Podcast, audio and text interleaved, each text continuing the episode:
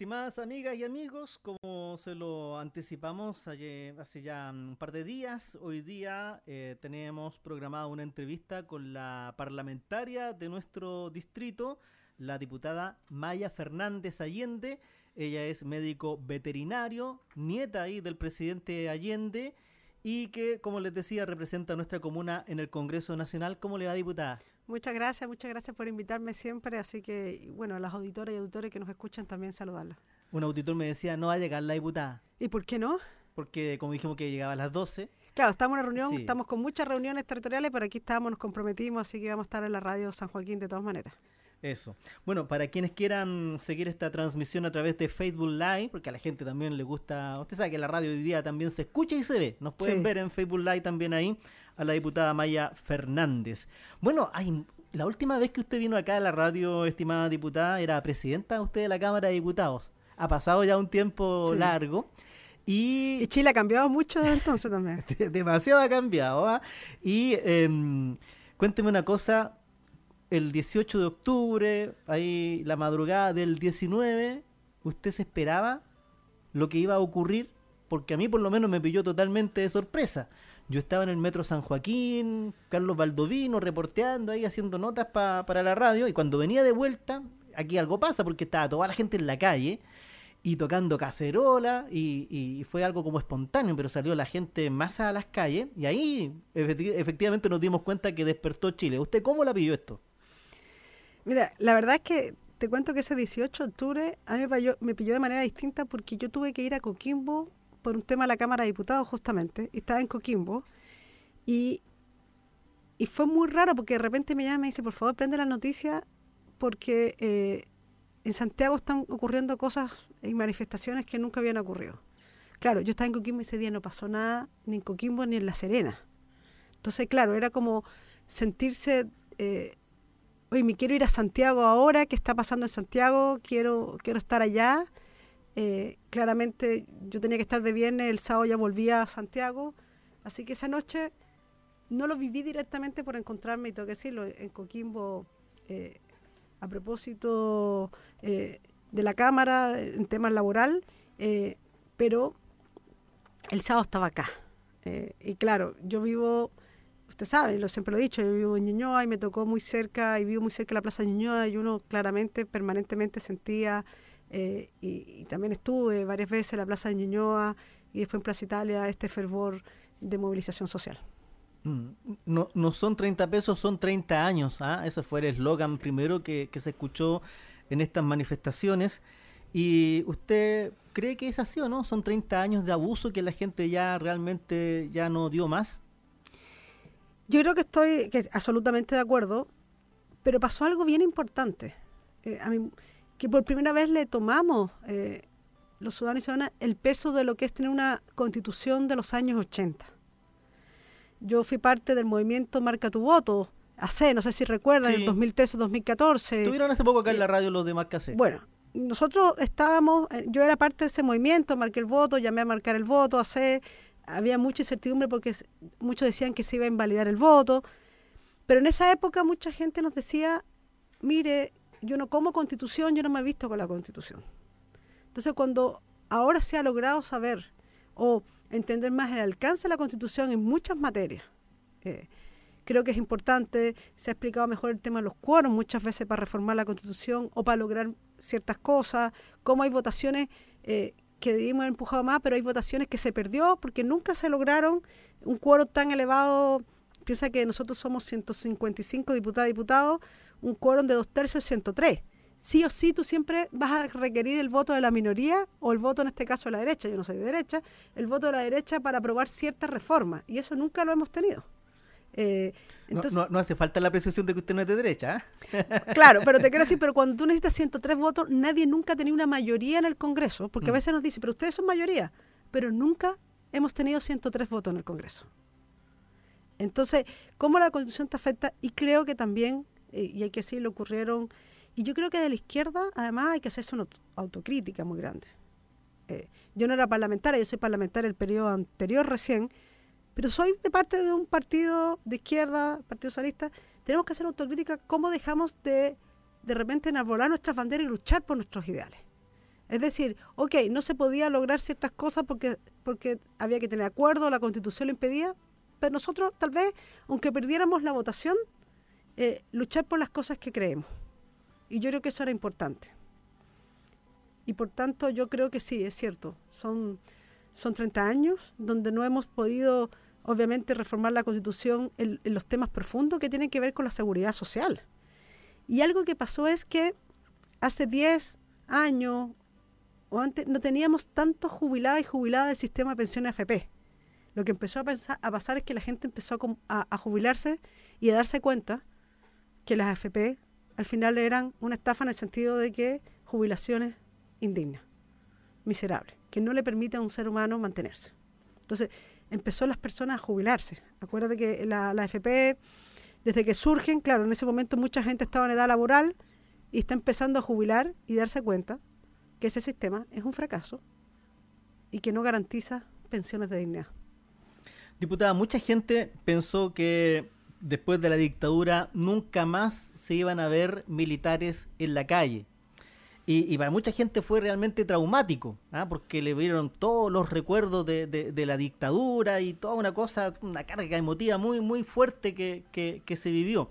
Yo no sé si la situación algunos dicen que sí era necesario porque estaba la policía desbordada, que pero, pero eh, a la par con esto se dan situaciones en nuestro país de violaciones a los derechos humanos ratificada por Human Rights Watch y por otros organismos internacionales de... de Amnistía de la, Internacional. Claro, Amnistía y, y otros organismos, ¿cierto? Que, que, dan cuenta que efectivamente se violaron los derechos humanos en nuestro, en nuestro país. ¿Usted cree que estas violaciones han sido sistemáticas o han sido hechos puntuales que se han producido? La verdad es que yo no creo que sean, a ver, yo creo que no son hechos puntuales, sobre todo teniendo en cuenta, eh, y uno ve el papel que ha hecho el INDH, que es muy importante, eh, se da cuenta y uno ve la, las estadísticas y las cifras que nos muestran no solo de Santiago, sino en regiones también, de, vamos a, lo, a las personas, a los jóvenes sobre todo, que han perdido la visión o que han quedado con daño ocular por el tema de los balines. Eso no ha sido aislado, son es un, más de 200 personas. Cuando hemos visto la violencia sexual, muchas veces son muchos los casos o de tortura o de maltrato al interior de las comisarías. Por ejemplo, nosotros en la comuna de Macul tuvimos un caso de unos estudiantes. Entonces, creo que cuando es un hecho aislado no tienes esa cantidad de denuncias de violencia eh, y de maltrato y de violación a los derechos humanos. Mm. Y, y, en ese contexto usted suscribe, tengo, bueno, tengo entendido que sí, la acusación constitucional contra el presidente Piñera por violación sistemática de los derechos humanos en Chile. Sí, nosotros, para ir contando, ya pasó la acusación constitucional contra el ex ministro Chadwick, si bien él no es ministro, tiene tres meses aún para que se eh, le presente, aún dejando de ser ministro, una acusación constitucional. Él, él era el ministro en el estado de emergencia. Eh, justamente esa, esa esa votación de la acusación ya pasó por la Cámara, eh, tuvo mayoría y por tanto está en el Senado. El Senado lo tiene que votar esta semana. Cuento esto para que también estén al tanto. Entiendo que el miércoles vota el Senado, da su veredicto. Ellos actúan más como, como jueces en este caso ahora. Y el jueves, este jueves, también en el Congreso de la Cámara de Diputados se vería la acusación constitucional contra el presidente Piñera. Y obviamente ahí, como dices tú, los informes son muy lapidarios. Eh, se dice que Amnistía Internacional, eh, algunos han mofado con el, con el informe de Amnistía Internacional, pero se vio eh, eso reivindicado con el segundo informe de Human Rights, que yo creo que es súper importante, también muy lapidario ambos informes. Todavía no tenemos el de la ONU, pero creo que hay muchos antecedentes de violación de los derechos humanos. Es decir, ¿qué se le dice a un joven, a una joven que perdió la vista, que quedó con daño ocular, y no solo que estuvieran manifestándose eh, pacíficamente, en el caso de Gustavo Gatica, que es un caso terrible, pero también está eh, esta vecina de que al ir a trabajar le cayó una bomba lacrimógena y perdió sus dos ojos también. Y eso es brutal. Mm. Oiga, y, y ¿Usted cómo encuentra las respuestas que ha entregado el gobierno del presidente Piñera para enfrentar el conflicto social? Recordemos que eh, se habló de un aumento de pensiones mínimas, que, eso ya está caminando con gradualidad, a pesar de que mucha gente quería que fuera ahora ya. Eh, el, el, el, sueldo mínimo garantizado. Bueno, hay muchos detalles que justamente ustedes han visto ahí en la Cámara de Diputados. Cuéntenos ahí cómo, cómo se ha vivido ese debate. yo te diría que más bien no ha habido propuesta por parte del gobierno. Yo creo que en eso el gobierno ha sido como sordo. Si yo te pregunto, dime una propuesta social profunda que haya anunciado el presidente Piñera desde el estallido social, seguramente me vas a decir que no conoces ni una profunda, de verdad, que toque el sistema. Es como ir a pagar el incendio, porque, claro, hizo propuestas de aumentar un 50% la pensión básica solidaria. Claro, lo que, no, él propuso el 20%, ni siquiera el 50%, cuando anuncia su discurso. Y a raíz de que la oposición presentó una indicación, eh, es decir, más bien la oposición eh, presentó una indicación que también fue presentada por la diputada Jimena Sandón, hay que decirlo, para aumentar no el 20%, sino el 50% eh, en el pilar básico solidario a todos los adultos mayores sobre 65 años ahora, se abrió la posibilidad del 50%, pero de manera gradual. Es decir, parte este año por las personas que tienen 80 años que es el porcentaje minoritario de quienes eh, tienen la pensión básica solidaria. El porcentaje más alto está entre los 65 y los 75 años, ahí tenemos la mayor concentración de jubilados que requieren la pensión básica solidaria.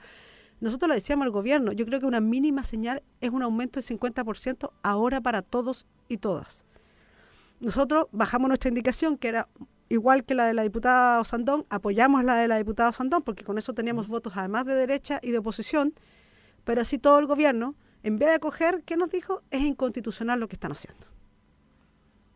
Esto tiene un problema de constitucionalidad y sabiendo nosotros que claramente podía tener un problema de constitucionalidad, era el momento y es el momento de, dar señales reales. Eso usted le dice porque los diputados no pueden hacer indicaciones que signifiquen gasto, ¿cierto? Claro, es que por eso el tema de la constitución es tan importante. Mm. Un día deberíamos, yo con más tiempo, hablar del tema más de cómo ejemplos de nosotros no podemos legislar o presentar proyectos de ley que lleven gasto para el Estado. Y eso es muy bueno explicarlo porque a veces la ciudadanía nos dice, y aquí vecino de San Joaquín me dice, usted, ¿por qué no cambia el sistema de mm. pensiones? ¿Por qué no nos aumenta las pensiones? ¿Por qué aumenta el salario? Desgraciadamente, toda la iniciativa de aumento de pensiones, de aumento de salario mínimo, la tiene el Ejecutivo cuando es plata del Estado. Es decir, nosotros hemos dicho eh, claramente que esta iniciativa, y por eso es la presión hacia el gobierno, hacia el presidente, del aumento del 50% era obvio que nos iban a decir que era inconstitucional esta, esta indicación presentada, que no la podíamos presentar porque conllevaba gastos para el Estado, porque nosotros estábamos legislando materias que tenían que ver con exclusividad, es decir, materias que exclusivamente el gobierno y el presidente podían presentar, pero nosotros creíamos que es importante dar una señal ahora. Eh, nos dijeron que era inconstitucional y desgraciadamente al final eh, en la votación eh, perdimos la posibilidad, la admisibilidad de esta indicación y por tanto eh, se logró solo que fuera un 50%, pero de manera escalonada, gradual, partiendo por los que tienen 80 años. Sí, pues hasta el 2022. Y todavía nos queda un tema, que es también las pensiones de quienes trabajaron toda su vida. Y yo creo que hay que reformar el sistema de pensión absolutamente. Tenemos que tener un sistema de seguridad social real en Chile, un sistema solidario, un sistema que garantice dignidad a las personas. Y ese es un debate que también se va a dar, que yo creo que es importante eh, que quienes hayan votado o no por nosotros, pero quienes sean, eh, vean qué hacen sus diputados y diputadas. Yo creo que también le digo a la ciudadanía que es bueno que fiscalicen siempre lo que hacemos, yo creo que eso es importante. Mm. Una pregunta solamente, eh, frente a, las propuestas que ha hecho el gobierno, hoy día se dio a conocer el, el, índice de la política monetaria del Banco Central que advierte un desempleo sobre el 10% a inicios de 2020 y que se reducirían los ingresos. Yo no sé si el IPON es un símbolo alarmista o realmente así la cosa, pero eso, eso también eh, no atentaría contra todo esto, este gasto que tiene que hacer el Estado, porque a través de, los bonos soberanos, de endeudamiento, financiar todas estas propuestas sociales, ¿o no? Sí, pero Chile ha tenido, es de, de los países que menos han endeudado en América Latina. Es debe tener el endeudamiento de los más bajos y además tiene acumulado, como se dice, un chanchito que son cerca, si no me equivoco, 24 mil, 25 mil millones de dólares. Entonces, tiene su, su pozo. Eh, y si te das cuenta, siempre es el momento. Podemos estar en crisis económica a raíz de todas las movilizaciones, crea un efecto en la, en la, en la, en la economía, sobre todo en los casos cuando han ocurrido violencia o saqueo. Pero siempre te has dado cuenta que siempre te dicen, no es el momento para avanzar. Y bueno, ¿y cuándo es el momento? Nunca. Exacto. Nunca. Entonces, es el momento. ¿Sabes qué? Este, el país tiene que pensar en las personas, no solo en la economía. Yo creo que la economía y el crecimiento es importante. Pero lo que no podemos tener ciudadanos y ciudadanas que finalmente no pueden llegar a fin de mes. porque su salario no les alcanza, porque este es un país caro, porque el salario mínimo es indigno. Entonces, a veces nos comparamos con los países de la OCDE, somos parte de la OCDE, pero tenemos una realidad. A veces eh, yo no sé qué estamos haciendo en la OCDE. Exactamente, porque, claro, cuando tratamos de bajar, reducir la jornada laboral a 40 horas, todos los países de la OCDE, o casi todos los países de la OCDE, tienen una reducción de la jornada laboral, incluso bajo de los 40 horas. Nos decían que eso iba a afectar el crecimiento. Que las Entonces, al final, eh, yo creo que Chile dejó de pensar, el modelo chileno, el modelo neoliberal que tenemos en Chile, que es súper exacerbado, dejó de pensar en las personas. Es decir, el consumismo era lo más importante, consumir, y no pensamos en la calidad de vida de las personas. Y yo creo que eso es lo más importante. Diputada, yo no sé si usted me podría responder esta pregunta que nos hace un auditor que dice ahí, ¿qué pasa con las pensiones solidarias a los niños que son discapacitados? ¿Les aumenta? Hacen una pregunta y yo no sé si usted la podría responder o, tendría que ser, no sé, alguien del gobierno que... Yo creo que, es importante, lo hemos planteado, que estas pensiones básicas solidarias, obviamente, es decir, en el caso de un niño no, no es pensión, porque eso es una pensión de gracia más bien, no, no pensión por jubilación, porque mm, son, son niños y niñas, por la edad. Eh, yo creo que obviamente, y, lo hemos dicho, las personas con discapacidad tienen que tener un apoyo. Y muchas veces la familia, a veces las madres o padres, y generalmente las madres, dejan de trabajar para cuidar un familiar, un hijo, una hija, y yo creo que el gobierno también, y nosotros como país, y ojo, y eso nos involucra a todos, también tenemos que tener una política de apoyo. De hecho, se legisló nosotros a propósito de la ley de presupuesto, tratamos de que se aumentaran mucho los recursos eh, para quienes eh, se llama eh, las cuidadoras, que casi todas son mujeres, no digo que no existen hombres, cuidadoras de justamente de que son madres o familiar de, niños que requieren un cuidado permanente y por tanto no pueden trabajar. Y obviamente el Estado tiene que garantizar que esa mujer que tal vez no va a tener una pensión, que no va a tener porque no va a poder cotizar, no va a poder trabajar, el Estado la ayude eh, para que ese niño o esa niña tenga las buenas condiciones que requieren eh, en este caso. ¿Qué le parece el bono Piñera de 100 mil, de hasta 100 mil pesos que se anunció ayer, creo que lo anunció allá en Maipú, y, y, que, bueno, se dio para mucha broma porque le decían Bachelet eres tú, porque la, la, presidenta Bachelet se hizo famosa por los bonos, pero en este caso en particular eh, fue un gran anuncio, más de un millón cien mil familias vulnerables recibirán un bono de cien mil pesos. Después la letra chica, pero es por carga. Y después la letra más chiquitita, pero los que estén aquí en, en, en, la, los que reciben asignación familiar y otra, otras instancias más. Entonces como que se achicó bastante el margen de personas que recibirían este potencial bono. ¿Usted cree que es una medida, no sé, como populista? Yo creo, mira, está bien. Yo creo que cualquier cosa que hay una familia, uno no, puede decir no, no, que no esté. Pero yo creo que no va al fondo del tema. Porque como bien dices tú, cuando el presidente anuncia un bono de 100 mil pesos, muchas familias, y nos pasa en los territorios, oiga, diputada, dijo que el, presidente anunció un bono de 100 mil pesos para los más vulnerables, pero yo no lo recibí, porque viene con la letra chica, la letra chica la vamos sabiendo después, no, no, no en el anuncio presidencial. De hecho, en pensiones también el presidente decía, se aumenta el 50% de las pensiones básicas solidarias, pero no decía que de manera escalonada. Esto es lo mismo, 100 mil pesos. Yo te apuesto que unos meses más la gente decía, oye, fui a cobrar mi pensión y no, no me dieron 100 mil pesos, me dieron menos por la letra chica, pero yo creo que no es la solución. La gente está aburrida y con razón de los bonos, porque el bono es como es como se dice el bono de fin de conflicto, es como si hubiéramos hmm. terminado un conflicto social y le da un bono al presidente como el dueño de la empresa finalmente. Actúa como el dueño de la empresa. Ok, un bono de fin de conflicto. Y yo no estoy de acuerdo en el sentido, obviamente todo lo que ayuda a una familia, porque también hay que entenderlo, bienvenido, pero no es el tema de fondo. Lo que estamos hablando acá es que tenemos que cambiar el sistema, tenemos que cambiar el modelo, tenemos que tener un sistema de pensiones digno. ¿Qué pasa con los estudiantes? Lo hemos dicho, que están hiperendeudados con el CAE, con el crédito Corfo, el Fondo Solidario. Es decir, tenemos estudiantes que han terminado su carrera y en vez de, de ser un aporte y surgir, no se pueden ni siquiera ir de su casa porque, porque tienen una deuda muy grande. Y además con lo, ¿cómo se llama? Con, cuando te piden los impuestos, ¿cómo se llama? la tasa de intereses, terminan pagando mucho, mucho, pero mucho más. y aquí en San Joaquín me ha tocado muchos casos. Decir, mire, mi hija, mi nieta pidió el CAE, nosotros pedimos 6 millones de pesos y estoy pagando el doble o el triple. Entonces, eso es brutal. Entonces, ya no es el momento de anunciar bonos.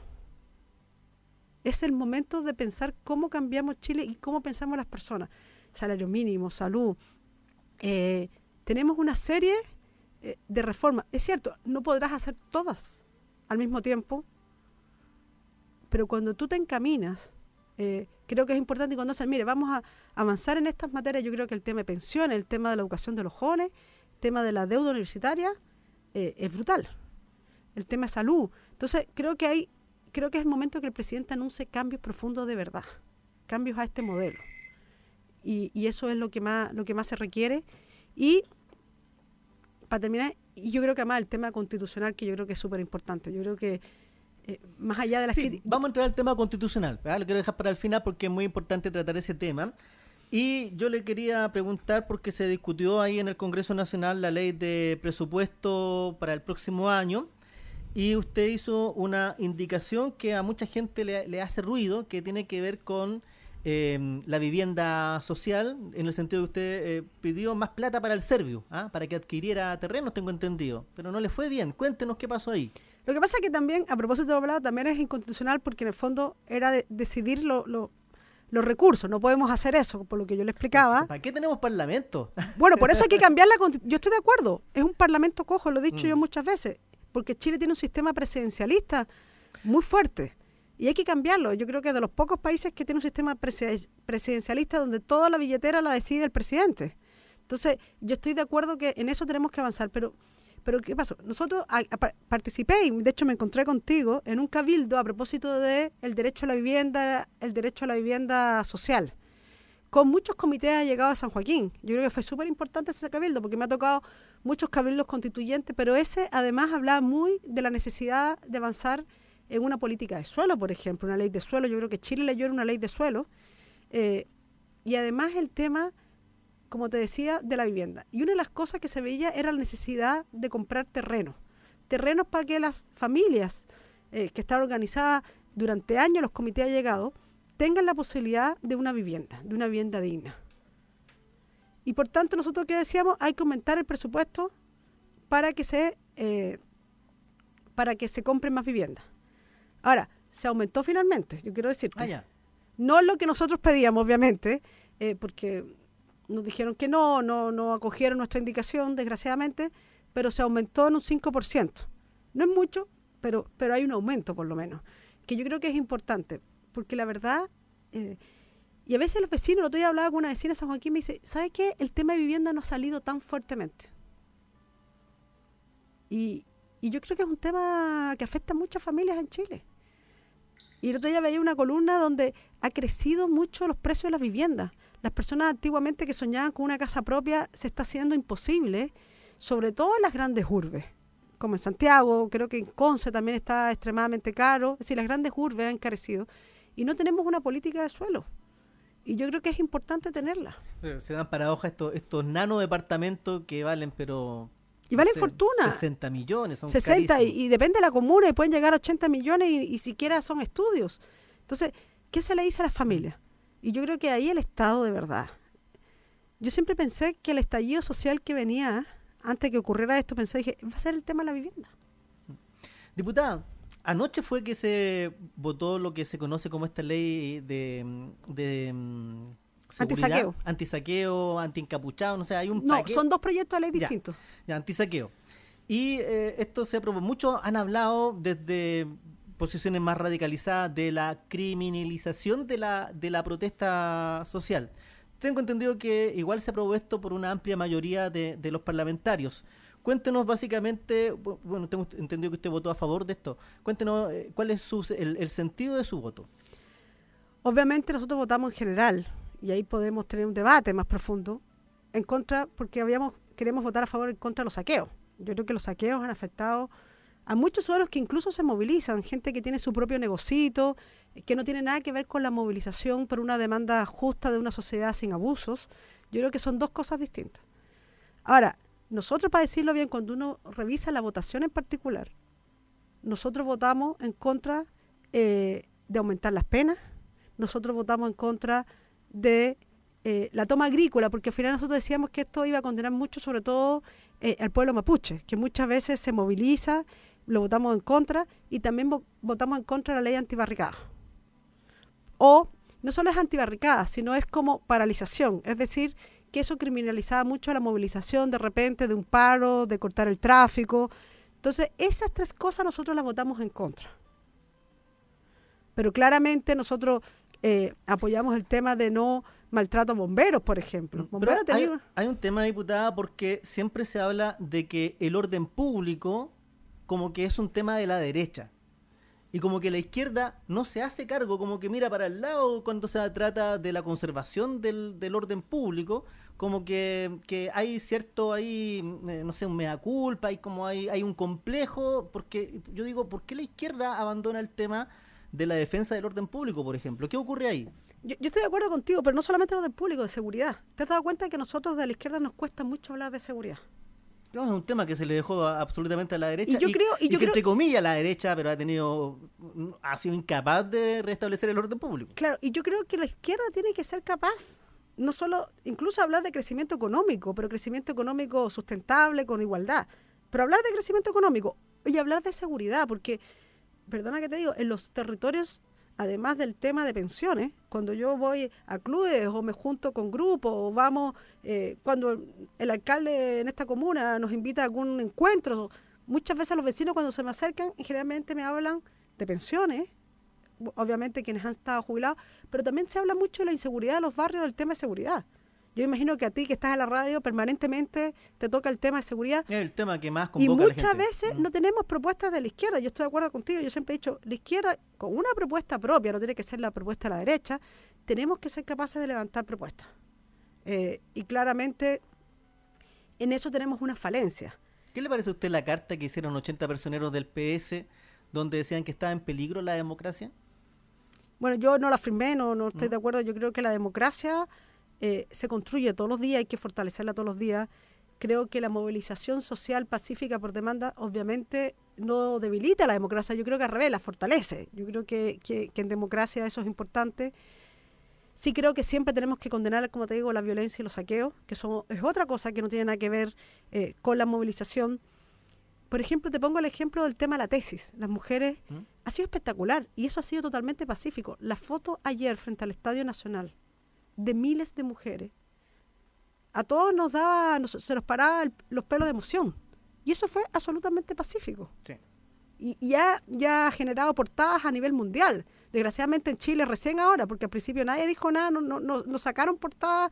Eh, quienes han liderado el grupo de la tesis, este tremendo movimiento feminista que desde juntar a las mujeres hacer eh, eh, lo que han hecho en distintos puntos, han logrado una movilidad eh, y un abrir los ojos respecto a un tema que tiene que ver con la violencia contra las mujeres. y no es necesario la violencia. Y por tanto, yo creo que la democracia hay que cuidarla, hay que fortalecerla, pero yo no firmé la carta. Bueno, nuestro último tema. Ahora sí que entramos, a este lo dejamos para el final porque es muy importante el tema del proceso constituyente. Si a mí me hubieran dicho que el 2019 iba a haber un proceso constituyente en Chile, yo no lo hubiera creído para nada. Porque no, no, estaba, no, no, no, estaba esto en, los planes de nadie. Y, hay un tema, porque yo he recibido muchos llamados acá de los auditores y que eh, dicen, no, que la asamblea constituyente que creo que es algo que todos suscribimos. Ahora se, se habla, no sé, pues de, de, los pueblos originarios, de las mujeres, las minorías sexuales. No sé, a veces como también yo veo como que se diluye un poco el tema de fondo que es cambiar la, la constitución. Mucha gente dice, no, que los partidos no participen. Eh, no sé, que los políticos, incluso un auditor me dijo que la constitución la hagan los dirigentes sociales. Y yo entiendo que, hay un tremendo desprestigio de, los políticos en general, aunque hay muchos que sí hacen la pega, como es su caso. Y no se lo digo porque yo conozco su labor y, sé lo que usted siempre ha estado ahí trabajando y tiene temas que son importantes para la comunidad presente.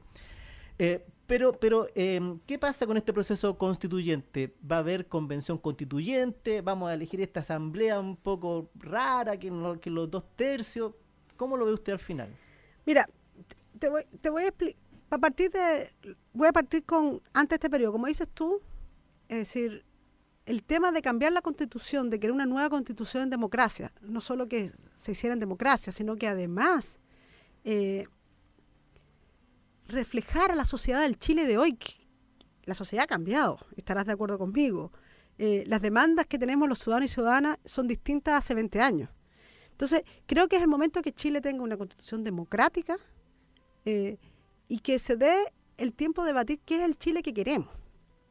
Nosotros, para que en el 2015, tú sabes que la constitución, porque eso también nos dice, oye, ¿por qué el presidente no llama un plebiscito ya?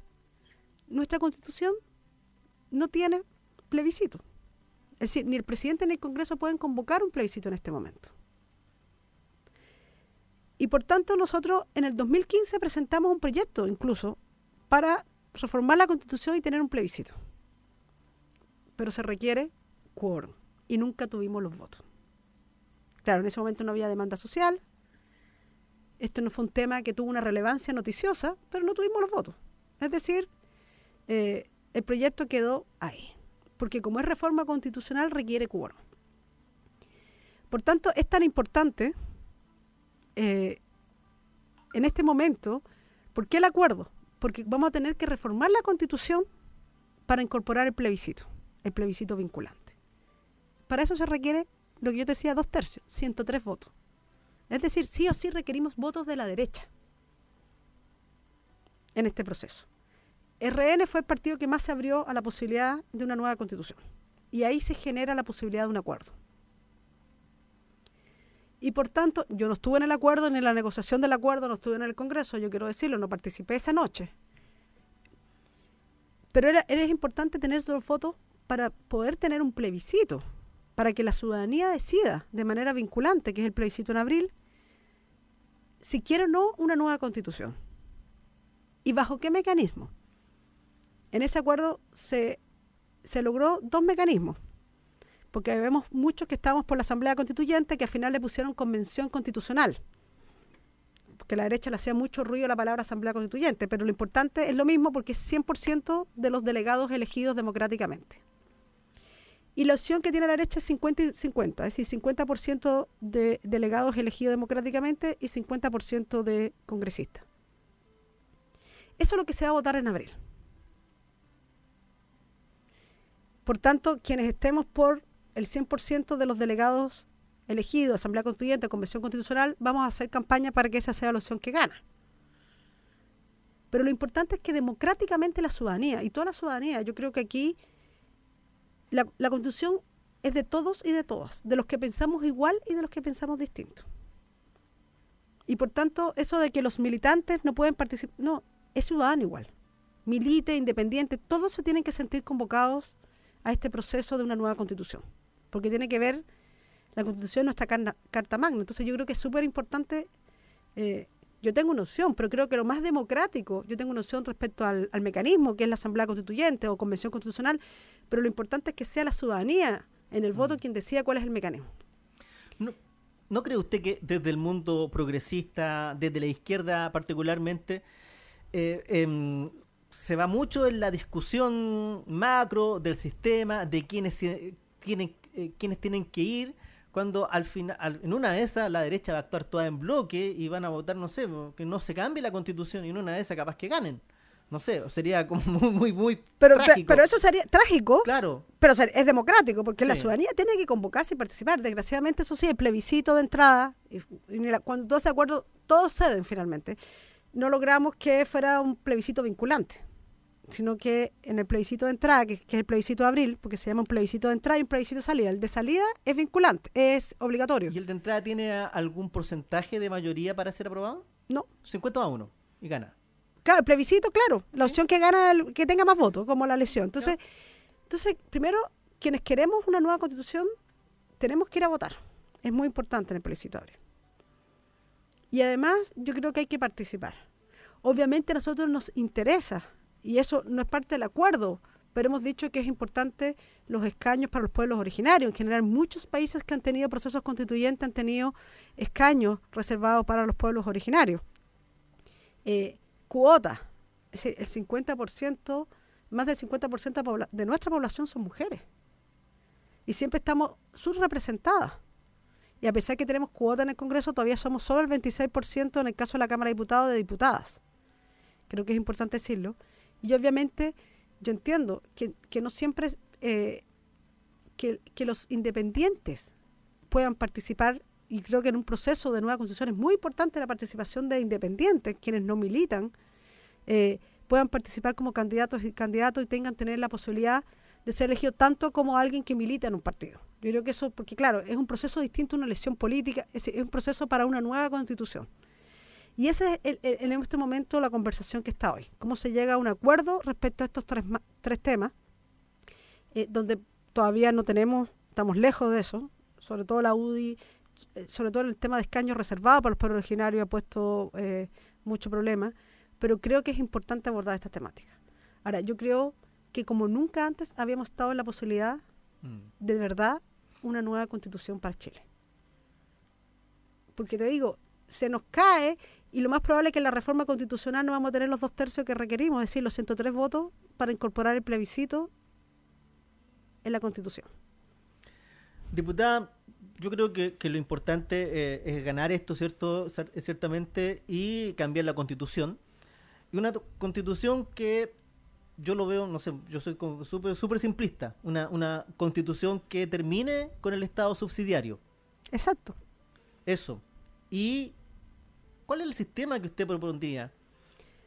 Si no es Estado subsidiario, ¿qué sería? Un, sistema, un Estado social, un Estado que garantice que, que bienestar, que garantice del ciudadano. Es decir, mira, yo, tengo varios ejemplos. El Estado subsidiario, ¿qué significa? Que el Estado no se puede meter donde el privado pueda proveer.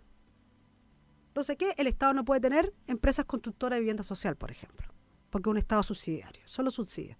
No puede tener empresas de transporte público, salvo metro, porque es muy caro, pero público, en el caso de las micro, por ejemplo, porque la empresa privada eh, claramente garantiza. Entonces, no podemos seguir con un Estado subsidiario. El Estado tiene que garantizar el bienestar social de sus ciudadanas y ciudadanos. Yo creo que eso es súper importante. A, a, propósito de los derechos sociales, qué pasa con la educación, qué pasa con la salud, qué pasa con la vivienda, qué pasa con las pensiones. Yo creo que además, como te decía, esta constitución, y yo tengo varios ejemplos, tú sabes que los dirigentes sindicales y gremiales no pueden ser candidatos a diputados o diputadas. Tienen inhabilidades constitucionales. El periodo pasado, nosotros presentamos un proyecto de ley para terminar esas inhabilidades una reforma constitucional. Y la perdimos. Y la perdimos porque el quórum, es decir, la cantidad de votos positivos que se requería era tan alta, y a pesar que la mayoría votamos a favor de terminar con esas inhabilidades, no lo logramos. Es decir, la derecha, o una parte de la derecha que nos boicoteó terminar con esas inhabilidades, eh, logró que no, como no logramos el quórum, quedó igual. Es decir, la minoría termina vetando a la mayoría. Eso es lo que hace esta constitución. El voto de la minoría veta a la mayoría, porque no logras el quórum. Entonces creo que es importante, por ponerte un ejemplo, el Tribunal Constitucional, que ha pasado piola, te das cuenta que nadie habla del Tribunal Constitucional, pero nosotros hemos tenido varios ejemplos donde al final leyes que han salido al Congreso han sido modificadas en el Tribunal Constitucional. Actúa como una tercera cámara. Eh, la ley de aborto tres causales, la objeción de conciencia era personal de las personas y en el Tribunal Constitucional incorporaron la objeción de conciencia institucional para salvar a la católica y otros. Mm. Entonces, entonces, claramente tenemos ejemplos de cómo esta constitución no nos deja avanzar en una serie de temas. Obviamente tenemos que cambiar el Estado subsidiario. Obviamente no podemos seguir con un sistema presidencialista, donde solo el presidente puede enviar proyectos de ley que lleven gasto para el Estado. Sería un sistema parlamentario. O, o, semi, o semipresidencialista con la figura de un primer ministro. Pero no puede ser que todo lo concentre el poder del presidente y al final, como dices tú, el Congreso tiene eh, una función muy débil. Y eso se transmite también, o bien, por los casos de corrupción, yo entiendo, pero también tiene que ver cómo el Congreso muchas veces no avanza más de lo que querría avanzar en materia. Te lo pongo así, la rebaja del transporte público de los adultos mayores, que, el Ejecutivo presentó una propuesta que apoyamos en el presupuesto el 50% de la rebaja del adulto mayor. Pero nosotros, ¿quién en el Congreso se opondría a rebajar la tarifa de las personas mayores? Nadie. Yo creo que de ningún color político. Si es un tema humano, de dignidad. Bueno, porque entonces alguien me podría decir por qué nunca presentaron la ley los congresistas. Porque como lleva gasto, teníamos que esperar a que el gobierno, algún gobierno presentara el proyecto de ley que sí fue aprobado en esta rebaja del 50%. Obviamente nos hubiera gustado la gratuidad pero ok, ya vamos avanzando en un 50%. Entonces, ese tipo de cosas hay que cambiarlas. Por supuesto hay que fortalecer la democracia, iniciativa popular de ley, plebiscitos, eh, inclusive referéndum revocatorio. Yo creo que es el momento de debatir y de tener un debate ciudadano respecto al Chile, porque al final lo que queremos con la Constitución es saber qué tipo de sociedad queremos tener los chilenos y chilenas. Muy bien. Bueno, estamos llegando al final de esta entrevista, estimada diputada Fernández. acá la gente se suma a la, a, la sintonía y, y, hacen la pregunta, pero que ya la respondió hace un rato atrás, Julián Carfilaf. ¿Por qué votó a favor de la ley anticapucha ayer? Bueno, Insisto que no es la ley anticapucha, la ley, para, para, para aclarar, esta era la ley anti-saqueo. La ley anti-encapuchado está en el Senado, no ha pasado por la sala. Son leyes distintas. Y ahora, si es cierto, en general votamos porque sí estamos en contra de los saqueos, que ha afectado incluso a familias, familias de pocos recursos que inclusive han puesto un negocito con esfuerzo, con un crédito y que han visto sus locales saqueados. Yo, me pregunto, ¿quién estaría a favor de los saqueos? Por eso te digo, nosotros estamos en contra de los saqueos. Ahora, sí votamos en contra de la ley antibarricada en el sentido que también castigaba a quienes paralizaban, por ejemplo, el tráfico y nosotros nos opusimos. Por eso también es bueno ver en particular cómo votamos. Nos opusimos, obviamente, nosotros le decíamos que al final era, una, era una, un articulado que afectaba sobre todo a los pueblos mapuche, que en sus movilizaciones o toma de predio, entonces también la votamos en contra. Y en aumentar las penas también la votamos en contra. Entonces creo que es bueno también ver en particular cómo se votó eh, los distintos temas. Bueno, para Julián, eh, después de esta entrevista, queda el video disponible ahí para que lo pueda revisar y, darse cuenta de que ya habíamos abordado ese, ese tema en particular. Finalmente, diputada, el 15 de diciembre hay una consulta ciudadana organizada por la Asociación Chilena de Municipios, en la que por supuesto está la comuna de San Joaquín. Sus impresiones sobre esta acción que han llevado adelante los alcaldes para consultarle a, los vecinos y vecinas sobre temas bien puntuales. Yo creo que es súper bueno porque obviamente eh, cuando las comunas se organizan y consultan por temas de interés ciudadano, va a ayudar mucho a propósito, esperamos que gane la Convención Constitucional y tengamos el 100% de los delegados y delegadas y gane la opción obviamente una nueva constitución en abril, esto va a servir de insumo de lo que piensan en las distintas comunas, territorios, cuáles son los temas que los ciudadanos y ciudadanas de las distintas comunas creen que son prioritarios. Y yo creo que en ese sentido hemos apoyado, obviamente, lo que han hecho los alcaldes y alcaldesas.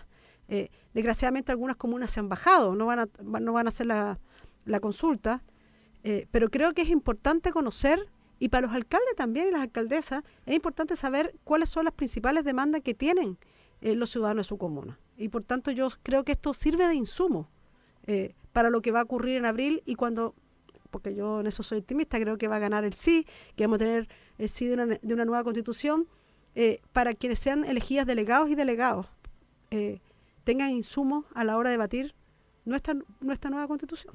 Yo creo que mm. eso es muy importante. Perfecto. Bueno, diputado, pues le agradezco su presencia acá en la radio. Ha sido muy ilustrativo todo lo que nos ha contado ahí de primera fuente. Usted representa a los vecinos de la comuna, hayan votado por usted o no hayan votado por usted. Usted representa a nuestra comuna en el Congreso. Por lo tanto, era muy importante conocer su posición sobre todos estos temas que hemos conversado de pensiones, la nueva constitución, la seguridad pública, un montón de temas que van a quedar ahí para que la gente los pueda eh, ver en un rato más será hasta una próxima oportunidad. Muchas gracias y bueno, ya avísale al vecino que pensó que no iba a llegar, que aquí estoy. Así que feliz de compartir con ustedes. Creo que es bueno siempre conversar aunque no tengamos diferencias. Lo que no podemos dejar es dejar de dialogar. Yo creo que dialogar siempre es importante y encontrarnos. Así que muchas gracias nuevamente. A usted, pues. ¿ah? Y nosotros llegamos al final de nuestro diálogo comunal. La invitación queda hecha para mañana viernes ya. Desde las 10 de la madrugada estaremos junto a ustedes compartiendo lo mejor de la comuna de San Joaquín. Por su sintonía, muchas gracias.